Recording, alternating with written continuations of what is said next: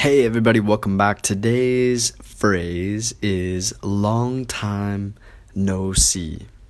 Long time no see. So this is something that you would say if you haven't seen somebody for an extended period of time, for a long time. So there's a misunderstanding here in China, a lot of Chinese people think that this is actually Chinglish, but it's not. This is a normal fixed expression that we use in English a lot.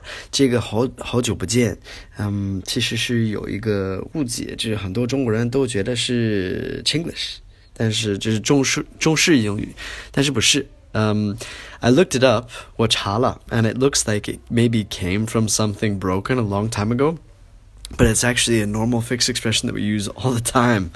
Um, 它的来源也是稍微有一点奇怪，就是写的是我我上网查了，写的是呃听起来像 broken 那样的，但是确实是一个固定句式。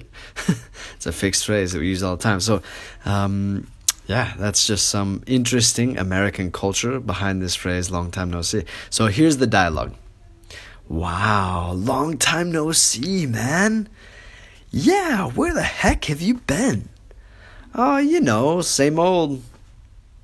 Okay, so wow, long time no see, man. So wow, is like wow, 中文一样，long time no see, man. 我们说哥们儿啊，man 男人。Yeah, where the heck have you been? So um, heck is like a more polite way to say hell. There's a word hell means 地狱, uh, but if you say hell, it's kind of a bad word. It's like where the hell have you been? It's not very good. So a better way to say that would be where the heck have you been? 所以就是你你最近都都哪儿去了？And then we get this, oh, you know, same old. So it's like, oh, 你知道，这是老样子，same old.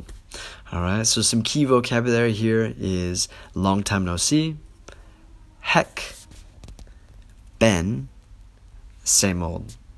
So, hope that clears up that issue, and uh, hope you guys have a fantastic day. I'll speak to you guys soon, all right? Thanks again for all your support. You guys are awesome. Rock stars, every single one of you. Have a great day. Bye, guys.